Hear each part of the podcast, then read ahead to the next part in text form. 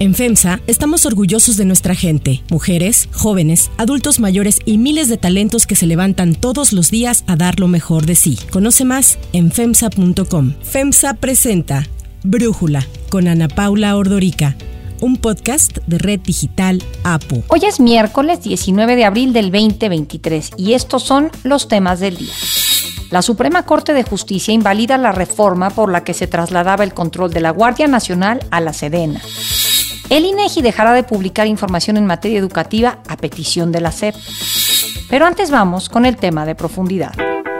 Lo de Pegasus está vinculado a lo que antes se hacía con Calderón. Eh, García Luna fue el, el rey del manejo del Pegasus, pues de esa tecnología. El presidente Andrés Manuel López Obrador aseguró así hace unos días que el Estado ha incurrido en espionaje utilizando un programa llamado Pegasus, pero que lo hizo durante el gobierno del el presidente Felipe Calderón. Pegasus es una herramienta altamente intrusiva, capaz de infectar teléfonos sin que el usuario lo note y extraer todo lo que contiene desde correos electrónicos, mensajes de texto, hasta fotos e incluso citas en el calendario, mientras vigila todo lo que se hace con el dispositivo en tiempo real. Pegasus puede grabar todas las pulsaciones del teclado, incluso cuando se utilizan aplicaciones cifradas, y vigilar a través de la cámara del teléfono o escuchar a través del micrófono, aun cuando el dispositivo parece estar apagado. Una investigación de The New York Times revela que México ha sido el cliente más importante de Pegasus. De acuerdo con fuentes familiarizadas con el tema, en 2011, el gobierno de México, aún durante la administración de Felipe Calderón, compró a la empresa israelí NSO Group el programa espía Pegasus como parte de la estrategia para enfrentar al crimen organizado. La intención era hackear los teléfonos de los líderes de los cárteles de la droga para facilitar su ubicación y detención. El programa sería usado únicamente por el ejército. Sin embargo, al llegar Enrique Peña Nieto a la presidencia en el 2012, la oficina del fiscal general de la República y el Centro de Investigación y Seguridad Nacional, el CISEN, dos agencias gubernamentales, también lo compraron. Durante el sexenio de Enrique Peña Nieto, este programa espía comenzó a usarse para intervenir los teléfonos de abogados de derechos humanos, periodistas y activistas anticorrupción. Estas irrupciones violaban el acuerdo con los israelíes para centrarse únicamente en delitos graves. Tras las acusaciones, el entonces presidente Peña Nieto afirmó que se trataba de falsos señalamientos en contra de su gobierno. Nada más falso y nada más fácil que señalar a un gobierno que se dedica a esta actividad. El uso de inteligencia que tiene el gobierno es para mantener condiciones de seguridad para la sociedad mexicana. Espero que la Procuraduría General de la República con celeridad pueda deslindar responsabilidades y espero al amparo de la ley pueda aplicarse contra aquellos que han levantado estos falsos señalamientos contra el gobierno. A pesar de que el ejército mexicano señala que solo utilizó Pegasus entre 2011 y 2013, el grupo de expertos independientes que investigó la desaparición de los 43 normalistas de Ayotzinapa en 2014 afirmó que los militares tenían Pegasus y estaban espiando los teléfonos de personas implicadas en el crimen la noche que sucedieron los hechos. No obstante, el programa no se utilizó para ayudar a encontrar a los estudiantes. Esta información sobre la compra de Pegasus fue confirmada en su momento por Santiago Nieto cuando aún estaba al frente de la UIF, de la Unidad de Inteligencia Financiera. Grupo Bull contrató durante el año 2014 con la Procuraduría General de la República, particularmente con el licenciado Tomás Cerón de Lucio, director en jefe de la Agencia de Investigación Criminal, el software Pegasus, el malware Pegasus, para efecto de espionaje telefónico. Este contrato es un contrato de 32 millones de dólares eh, desarrollado por la empresa israelí NSO Group, al que terminó transfiriéndose los recursos. Cabe señalar que no es el primer caso que se tiene reportado en México de adquisición de malware. El primer caso se remonta a la administración de Felipe Calderón. Se estima que México ha gastado más de 60 millones de dólares en Pegasus. Cuando Andrés Manuel López Obrador asumió la presidencia en 2018, prometió que se acabaría el espionaje, disolvió la Policía Federal, al CISEN y los reemplazó por la Guardia Nacional, un cuerpo de seguridad dirigido por el Ejército. Al ser cuestionado en el 2021 sobre el uso de Pegasus por parte de la Secretaría de la Defensa, aseguró que ya no había ningún contrato con la empresa. Sí hay pues un servicio que tiene la Secretaría de la Defensa, como otras secretarías, Marina, para llevar a cabo labores de inteligencia. ¿Con Pegasus?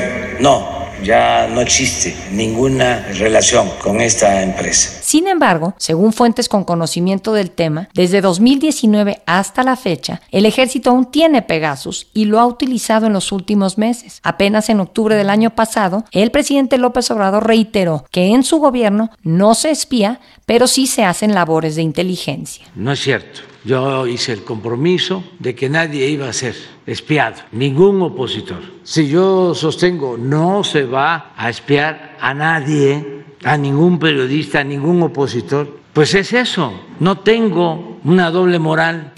El análisis. Para profundizar más en el tema, le agradezco a Natalie Kitreff, la jefa de la oficina en México del New York Times, platicar con nosotros. Natalie, a ver, platícanos qué es Pegasus, por qué es especialmente potente esta herramienta. Mira, Pegasus simple y sencillamente es la herramienta de espía más conocida en el mundo y más poderosa hasta ahora. Hay muchas herramientas que sí se pueden infiltrar, se pueden intervenir las comunicaciones, pero lo que hace Pegasus es, o sea, más poderoso de lo que hemos visto. Em, te puede escuchar a través del micrófono, te puede ver a través de la cámara. Cuando está en tu teléfono, aunque pareciera que tu teléfono esté pagado, Pegasus te puede estar escuchando. También te puede extraer todo lo que está en tu teléfono, si, está ahí. Y puede infiltrar un teléfono celular sin que la persona se dé cuenta. Sí que estamos hablando de una herramienta que sí puede no solo rastrear la persona, no solo escuchar, sino también ver. Y esto ha sido una herramienta bastante importante para muchos gobiernos que lo han usado. estamos hablando de una herramienta que ha intervenido miles de celulares a través de, del mundo, desde el Medio Oeste hasta Europa y también obviamente ha tenido una larga trayectoria en México. Ustedes ahí en el New York Times entiendo que hicieron esta investigación basada en entrevistas, en documentos, en pruebas forenses de teléfonos hackeados, en donde logran eh, mostrar que México ha sido el cliente más importante para Pegasus. Platícanos cómo fue esta investigación, qué fue lo que encontraron, Natalie. Bueno, la investigación se basa en entrevistas con fuentes, en documentos, en pruebas forenses de teléfonos hackeados. Y lo que reportamos aquí en la nota es precisamente lo que acabas de decir, que México ha sido el país que ha sido el usuario más prolífico de Pegasus en el mundo. Y específicamente lo que encontramos es que el ejército mexicano, la Sedena, ha sido la agencia gubernamental que ha tenido, bueno, es el cliente número uno de Pegasus en el mundo, ha sido el, el cliente más largo de Pegasus y cuando decimos que México y que específicamente la Sedena ha sido el usuario más activo de Pegasus, eso quiere decir que ha atacado intentado infiltrar más celulares que cualquier agencia gubernamental en el mundo. Además, lo que encontramos es que em, durante la administración de Andrés Manuel López Obrador, em, en donde hemos visto que el presidente prometió no espiar, este, acabar con las prácticas ilegales de espionaje, sus palabras, em, todavía existe esa herramienta y la relación entre la Sedena y Pegasus. Em, Sedena la Sedena es el único, sigue siendo ahorita y desde el 2019 el único operador de la herramienta Pegasus en el país, según las fuentes con que hablamos. Entonces, estamos hablando nuevamente de una herramienta que ha existido en México durante tres sexenios. Empezó con Felipe Calderón, continuó, se expandió eh, en, en, el sexenio de Enrique Peña Nieto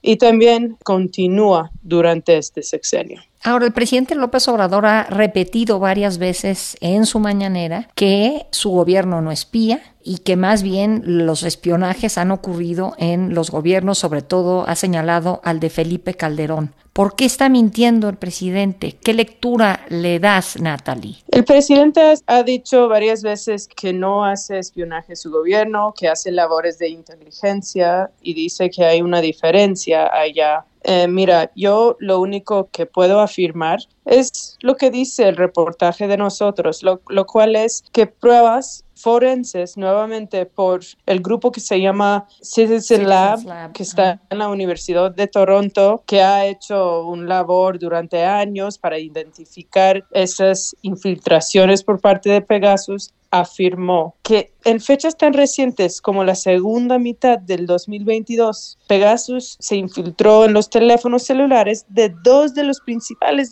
defensores de derechos humanos de México, dos personas que trabajan en el Centro PRO. Estas infectaciones, nuevamente validadas por Citizen Lab, demuestran que estamos hablando de una herramienta que sí se ha usado y no solo en contra de criminales, no estamos hablando aquí de criminales, estamos hablando de dos personas que trabajan en defensa de los derechos humanos y en donde sus celulares han sido analizados por ese grupo y se ha determinado 100% por ese grupo que sí hubo infiltraciones, múltiples infiltraciones por Pegasus. Así que esto se suma a otra evidencia que se ha reportado de que periodistas y un político de la oposición también fueron espiados por Pegasus durante este sexenio. Así que ahí hay evidencia y evidencia contundente, diría yo, de que sigue siendo usado Pegasus en México para espiar, para intervenir las comunicaciones de gente que está en el periodismo o en los derechos humanos que no tiene que ver con ningún grupo criminal. O sea, estamos hablando de gente que trabaja en cosas cívicas, ¿no? En el, en el periodismo. Así que eso es lo que sabemos y, y mira, ya veremos cómo responde el gobierno a esa nueva evidencia de nuevos hackeos. Ahora, ¿cuánto ha costado al gobierno mexicano que el ejército utilice Pegasus? Bueno, no, todavía no tenemos un conteo total de los costos de los contratos, pero sí sabemos por parte de ese gobierno que en gobiernos anteriores se gastó más de 60 millones de dólares americanos en Pegasus. Esto no incluye lo que se ha gastado en, en, este gobierno por parte de la Sedena. Así que no sabemos, no tenemos un número exacto todavía, pero estamos hablando de más de 60 millones de dólares americanos, lo cual es obviamente muchísimo. Sí, bueno, ahora mucho o poco quizás todo depende si hay un beneficio, como esto se paga con recursos públicos, si hay un beneficio para los ciudadanos eh, de México, si esto ha significado mayor seguridad, en fin, si hay algún beneficio, pues quizás vale la pena gastar esos 60 millones de dólares. ¿Tú en el reportaje que hacen para el New York Times encuentran algún tipo de beneficio para México, para los mexicanos de esta contratación y de este uso de este software de espionaje llamado Pegasus? Bueno, sí, obviamente sí hay una lógica detrás de la compra de Pegasus. En su momento, en el 2011, había un enfoque en buscar los capos,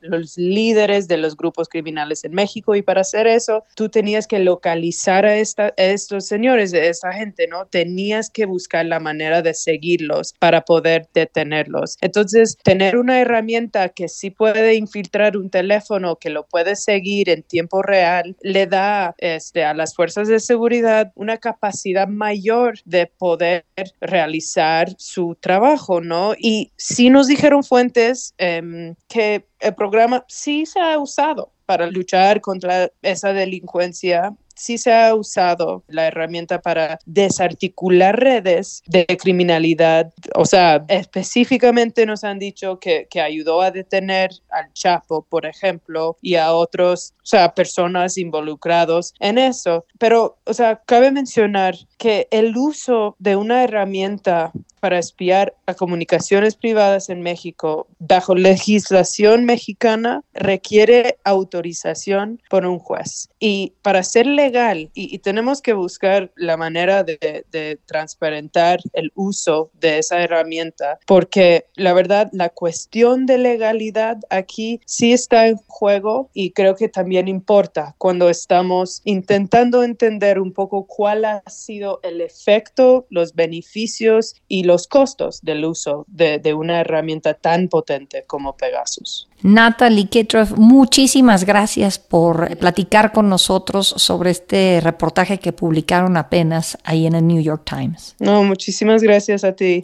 Si te gusta escuchar Brújula, te invitamos a que te suscribas en tu aplicación favorita o que descargues la aplicación Apo Digital. Es totalmente gratis y si te suscribes será más fácil para ti escucharnos. Además, nos puedes dejar un comentario o calificar el podcast para que sigamos creciendo y mejorando para ti.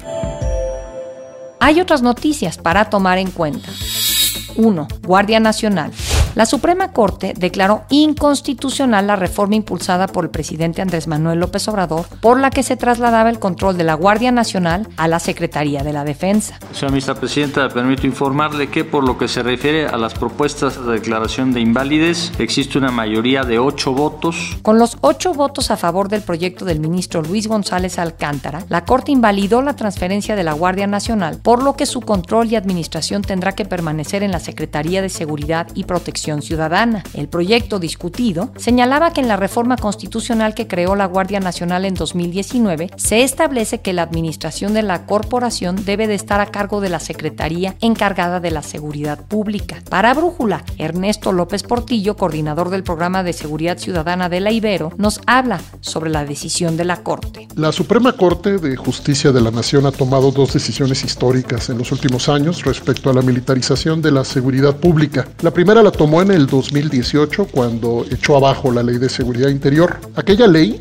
promovida por las Fuerzas Armadas en el sexenio de Peña Nieto, buscaba regularizar la intervención militar en tareas de seguridad pública sin límite alguno. La Corte dijo no. Ahora volvió a suceder. Esta vez la Corte echó atrás una reforma legal inconstitucional que entregó la Guardia Nacional al control administrativo y operativo a cargo de la Secretaría de la Defensa Nacional. Hay que recordar rápidamente que en 2008, en una reforma constitucional, aquella que creó el nuevo sistema penal, en aquel momento el constituyente permanente introdujo la palabra civil, civil para aclarar el perfil de las instituciones de seguridad pública. Eso fue en 2008. Apenas en 2019, cuando se crea la Guardia Nacional y se reforma la Constitución, también a la Guardia Nacional se le califica como una institución civil. Bueno, el presidente con la reforma que entregó la Guardia Nacional a la Sedena burló la Constitución. Estamos ante una decisión,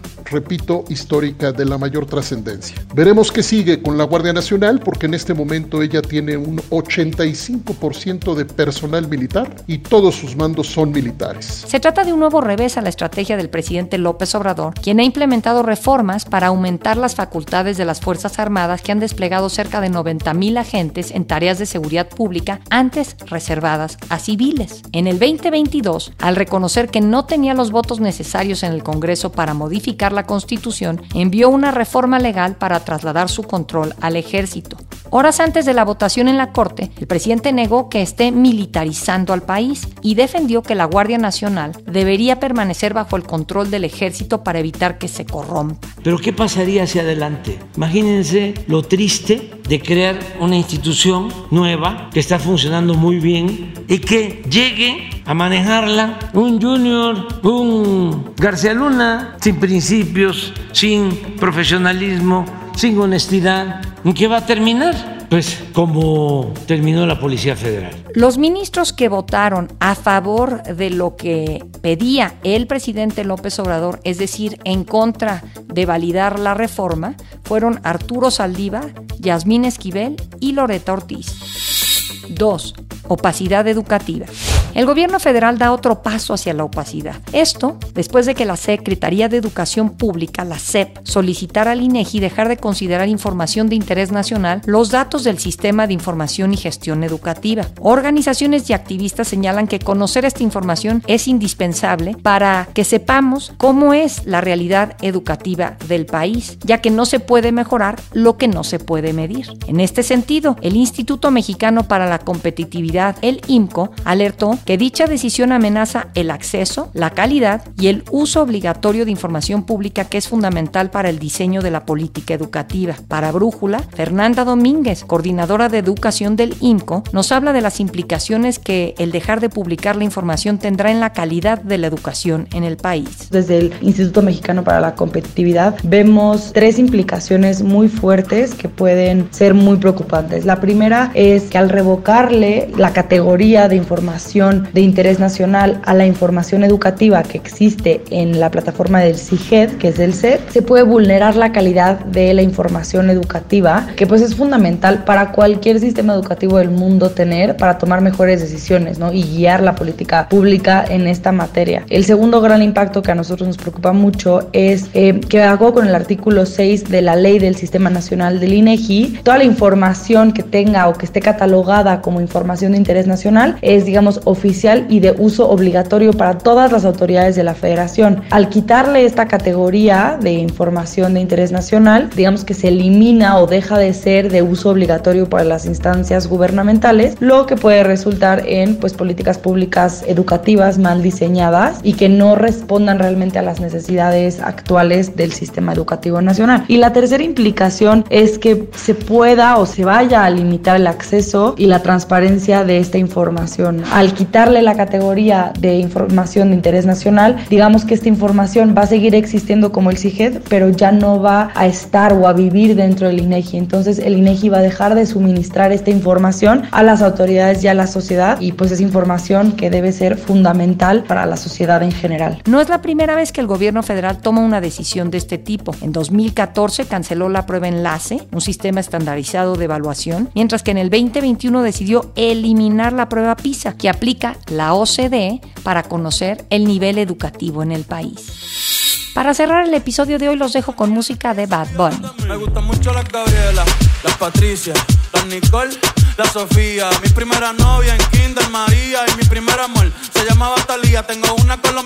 y. Bad Bunny y Kendall Jenner acapararon la atención en el festival Coachella 2023, pues se les vio muy juntos durante su presentación en el festival celebrado en California. Y es que no es la primera vez que aparecen juntos en público, por lo que se habla de un posible romance. Bad Bunny hizo historia al convertirse en el primer artista latinoamericano en encabezar el festival de Coachella y lo logró tras varios éxitos en su meteórica carrera musical. Además, el puertorriqueño apareció recientemente en la portada de la revista Time, que por primera vez fue en español. Hace tiempo que no agarro a nadie de la mano.